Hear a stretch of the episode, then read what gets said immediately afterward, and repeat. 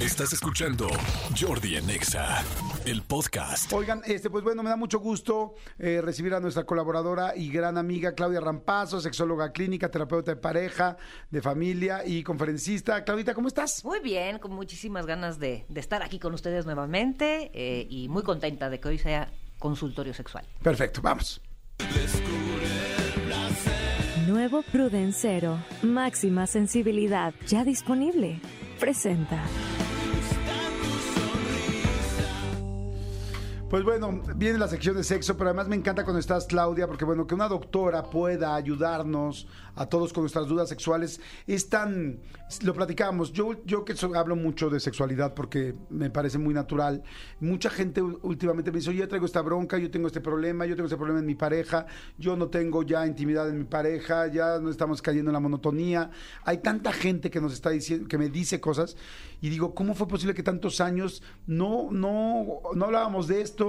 Y es algo básico, como comer, como dormir, ¿no? Así es, La sexualidad. es- es- sí, exacto. La salud sexual siempre decimos que es parte de la salud integral de la persona.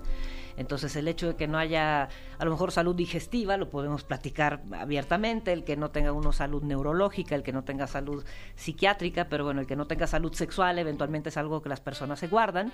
En particular los varones, diría yo, porque las mujeres sí somos mucho más platicadoras al respecto. Lo platicamos con nuestras amigas, lo ventilamos en las reuniones y, y los varones, en cambio, suelen guardar esos, eh, esas circunstancias o esas incomodidades ¿no? consigo mismos, ¿no? Tan lo guardan que ni siquiera van al médico, eso es lo, lo peor del caso, ¿no? Eso lo veo yo en el consultorio cotidianamente, hombres que dicen, bueno, pues llevo con disfunción eréctil un año, o llevo con poco deseo sexual cinco, o eh, tengo que ya pasó mucho sí, tiempo. ya pasó mucho tiempo, exacto, hasta que se topan eventualmente con una pareja que no es tan tolerante a esa situación y le dice, pues o buscas ayuda o aquí no la vamos a hacer, ¿no? Pero además, ¿saben qué? Que esto es bien interesante, o sea, que nos da mucha culpa y miedo. Primero nos da culpa hablar de sexualidad. Mucha gente creció con culpa de la sexualidad, ¿no? Como si fuera un tabú, algo que no se puede hablar.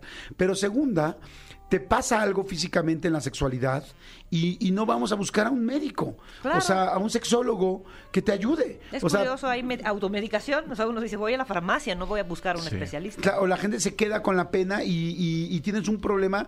Es, es como si tuvieras un problema con la, con la muela y dijeras, "Ah, pues no voy al dentista por pena. Exacto. O sea, es cuando, ¿cuál? O sea, pero cuando, ¿cómo? ¿Cómo? es posible? No, es, oye, me duele muchísimo la muela, vas corriendo al otro día al dentista. Claro, Te duele el estómago, estás muy mal, vas de volada con un gastro. Y este, lamentablemente el asunto de la sexualidad nos dejó, no- nos da tanta preocupación o miedo, gracias a Dios, cada vez menos, que tú te quedas con la enfermedad y con la enfermedad, bueno, no con la enfermedad, sino con el problema Sí. un año, dos años, cinco años y pierdes pareja, pierdes cercanía, pierdes seguridad Así por es. no ir con un sexólogo cuando sería normal, ¿no? Exacto, con un sexólogo que eventualmente, digo, si es médico o si no es médico, no importa, en mi caso soy médico, pero el mismo sexólogo te podrá orientar para interconsultar con un médico en caso de que sea necesario, ¿no? Porque muchas de las disfunciones sexuales sí se deben a problemas físicos, ¿no? Cuando hablamos de varones, siempre les he dicho, mayores de 40 años, uno de cada dos tiene algún grado de disfunción eréctil, ¿no? Y en México, con tanto sobrepeso, tanta obesidad, tanta diabetes mellitus, desafortunadamente va de la mano de la disfunción eréctil, del deseo sexual hipoactivo. Cuando hay sobrepeso y obesidad, sabemos que la testosterona, que es la hormona masculina por excelencia, se transforma en estrógeno, ¿no? Entonces, aunque sean hombres jóvenes menores de 40 años, de repente les checamos la testosterona y la tienen por debajo de niveles normales, como si fueran señores de 60 o de 70 años, ¿no? Y esto se debe al sobrepeso.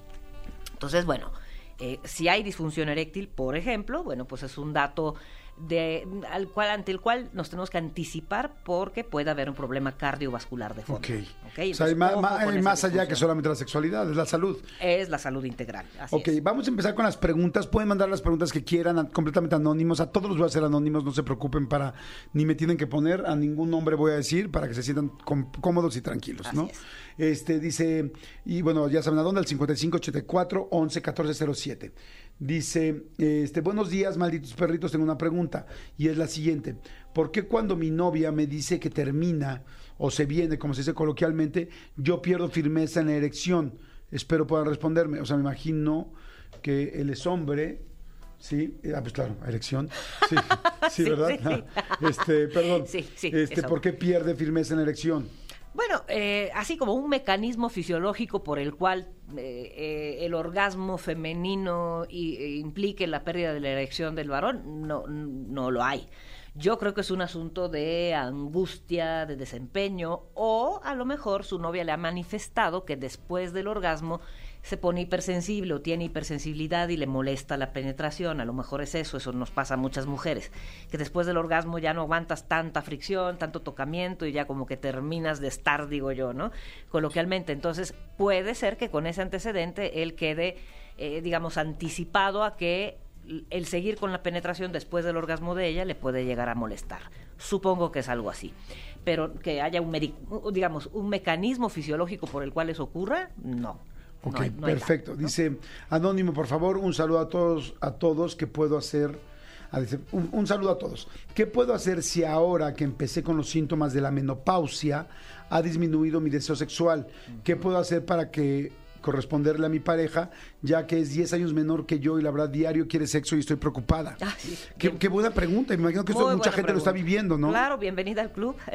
Me incluyo, sí, claro. En el climaterio las mujeres vi- vivimos muchos cambios eh, en nuestra respuesta sexual. El deseo sexual suele disminuir porque a nosotros también se nos baja la testosterona, además de los estrógenos, las mujeres también tenemos testosterona. Hay cambios a nivel urogenital, es decir, vagina, vías urinarias, tienen cambios, se van atrofiando. Entonces eh, la penetración puede ser dolorosa. Tardamos más tiempo en alcanzar el orgasmo, tardamos más tiempo en excitarnos y entonces, bueno, es todo un mecanismo a través del cual, bueno, pues va perdiendo uno interés en las cosas que dejan de salir bien, ¿no? Porque ya intentas hacer el amor y te empieza a doler la vagina o intentas hacer el amor y tienes muy pocas ganas, entonces ya no resulta algo tan atractivo. Entonces, de que hay solución, hay solución, así como para que vuelva a estar como cuando tenía t- 25 años, no. Pero hay solución. Eh, lo que le recomendaría yo a, a nuestra amiga es que acuda con su, gine- con su ginecólogo o ginecóloga. Ajá. Que le hagan un perfil hormonal para ver cómo anda y si tiene deficiencia de testosterona, deficiencia de estrógeno, hay que ver si es candidata para la utilización de estrógenos o testosterona externos.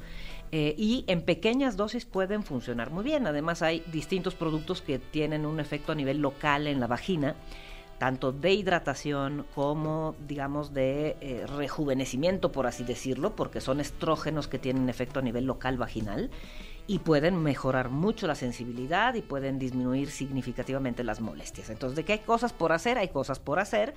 Obviamente si su pareja tiene 10 años menos y además tiene un temperamento erótico muy florido, es decir, es un hombre muy inclinado hacia lo erótico, pues entiendo la preocupación, pero ahí lo que hay que hacer es que él haga conciencia de climaterio eh, y que se pongan de acuerdo a ver qué más pueden hacer. O sea, el sexo no solamente es coito, eventualmente Claro. podemos acariciarnos, eventualmente puede haber sexo oral, eventualmente él se autoerotiza y yo le ayudo.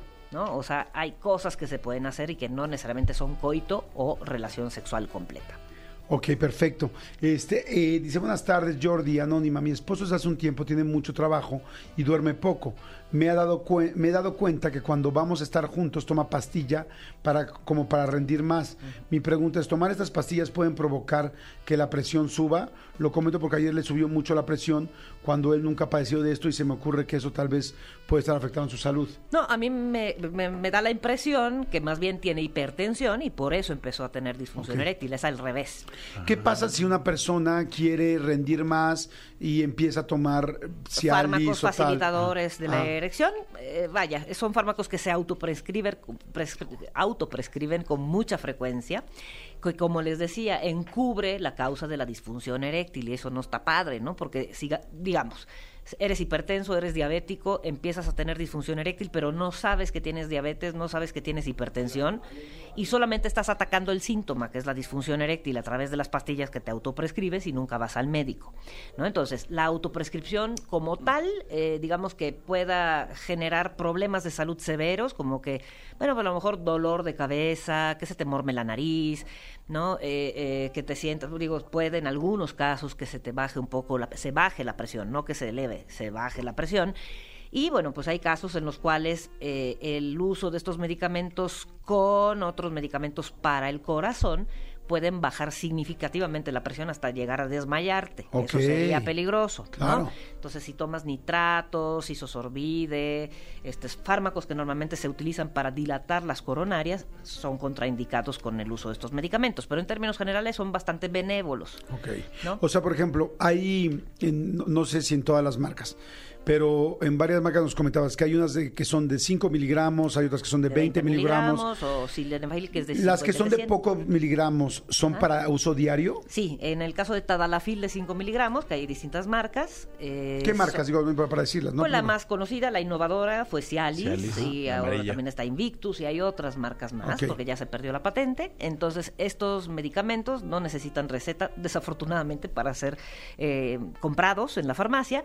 Pero mi sugerencia es ir al médico y ver si efectivamente se necesita, porque hay muchos casos en donde hay disfunción eréctil, a veces así como muy situacional, ni siquiera es una disfunción eréctil como tal diagnosticable, o sea, son episodios de falla y esas no ameritan medicación, ¿no? O a lo mejor la causa es primordialmente psicógena, es decir, hay mucha angustia en el hombre que va a tener relaciones sexuales, llega muy preocupado al encuentro sexual, tiene miedo de desempeñarse mal, finalmente tiene a la novia que siempre quiso, la más guapa y en la que ya tiene antecedentes de haber tenido galanes muy guapos y él entra en una competencia mental Ajá. con aquel antecedente y le entra la angustia de desempeño, angustia de ejecución y por eso tiene disfunción eréctil. Entonces, en esos casos, bueno, pues eh, hay veces que el medicamento ni siquiera funciona porque persiste la angustia. Cuando es por puro gusto. Cuando hay- es por puro gusto, O bueno, sea, lo cuando la gente que no tiene problemas, pero... Exacto, que dices, bueno, a ver, este, en lugar de perder rápidamente la erección después de eyacular, la voy a perder más despacito. Y en lugar de esperarme tres horas para el siguiente encuentro sexual, pues ya me tardo 40 minutos, ¿no? Entonces, te acorta la etapa refractaria. La etapa refractaria es el periodo que transcurre entre que eyaculas y vuelves a obtener otra erección. ¿Y no afecta? No, no afecta, básicamente no afecta. Bueno, pues hay unos señores que dicen, bueno, duele mucho la cabeza, pero conforme avanza el uso, este, pues suele, suele quitarse el dolor de cabeza, pues suele desaparecer. Sí, a mí me sangra la nariz. ¿A ti te sangra la nariz Sí. con facilitadores Sí, de la porque erección? pum, solamente crece. pegas. ¡Ay, Ah, porque te Manolo! das yo, un frentazo. Exacto. Ay, no, no. Yo dije, ¿cómo te da epistaxis? O sea, qué barbaridad, ojo. Dice, sigan mandando preguntas. Estamos interesados, estamos en consultorio abierto con la sexóloga, la doctora Claudia Rampazo. Dice, pregunta para la doctora Rampazo, ¿por qué después de la vasectomía mi escroto se la pasa pegado a mi cuerpecito y perdí apetito sexual? ¿Es normal? Mm, a ver, después de la vasectomía le cortaron el conducto deferente para ya no reproducirse, es un método definitivo de control, eh, de, planificación familiar. Este, no, no tiene por qué. O sea, normalmente lo que se corta del conducto deferente, pues es un, pequeño tracto. ¿no? que no tendría por qué acor- acortar el cordón espermático, ¿no? Eh, pues no, no sé cuál sea la razón. Ahora, deseo sexual disminuido por la vasectomía no tiene por qué ser. No hay, no hay ninguna razón por la cual el interrumpir un conducto deferente, que es el único que transporta, Ajá. lo único que hace es transportar los espermatozoides, no se cortan nervios, no se cortan vasos, no hay ninguna intervención a nivel anatómico que explique disfunción eréctil, poco deseo sexual o eyaculación retardada o, o precoz. ¿No? Entonces, si nota que el escroto está más pegado a su cuerpo, o sea, si los testículos están más cerca de su cuerpo, esto lo podríamos atribuir a que tiene, a lo mejor está en un ambiente frío, habría que ver. Ahorita estamos en época calurosa en la mayor parte de la República, no tendría por qué ser así. Acuda a su urólogo a ver qué es lo que sucede, pero disfunciones sexuales por vasectomía no tiene por qué haber. Perfecto, dice, hola Jordi, tengo una relación a distancia con mi novia. Cuando nos vemos, tenemos varios encuentros. Después del tercer encuentro ya no tengo semen.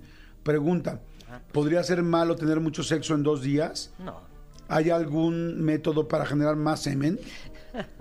No, desafortunadamente es así. O sea, conforme vamos teniendo relaciones sexuales a lo largo del día, pues bueno, la producción de líquido espermático y de espermatozoides pues va disminuyendo, es normal, como que necesita Claro. su ciclo, ¿no? Para volver a carburar, por así decirlo. Pero además todo lo Y hemos bueno, visto, ¿no? Sí. Como hombre, pues se te va acabando. Si estás en el mismo día o si lo estás haciendo varias veces, pues... Claro, ya no, ya no eyaculas, ¿no? O sea, finalmente puedes tener el orgasmo, pero lo que sale en términos de, de eyaculación, en líquido eyaculado, es mínimo. Entonces, ya, ya, bueno, al final ya sacas leche en polvo, ¿no? O sea, ya...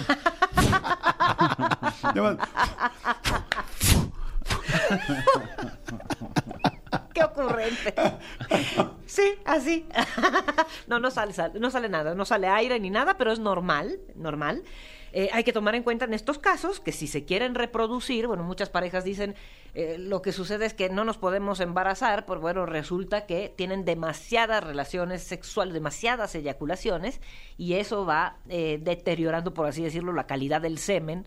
¿No? a la hora que quieren fecundar. Entonces, también en los casos de, de- de infertilidad hay que pasar un ratito de abstinencia y tener relaciones sexuales en los días de, fe- de- ovulación, ¿no? pero a después de un rato de abstinencia, justamente por eso, para que el semen sea de buena calidad. Ok, esta pregunta van tres, tres veces que la manda la persona, entonces me imagino que le es muy importante.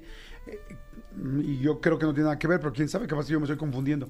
Dice, hola, felicidades, me encanta el programa, gracias. Si una mujer es estreñida, si practica sexo anal, ¿le ayudará a ya no ser estreñida? Mm, No, no hay una relación entre, eh, digamos, el sexo anorrectal y la mejoría de los síntomas de estreñimiento.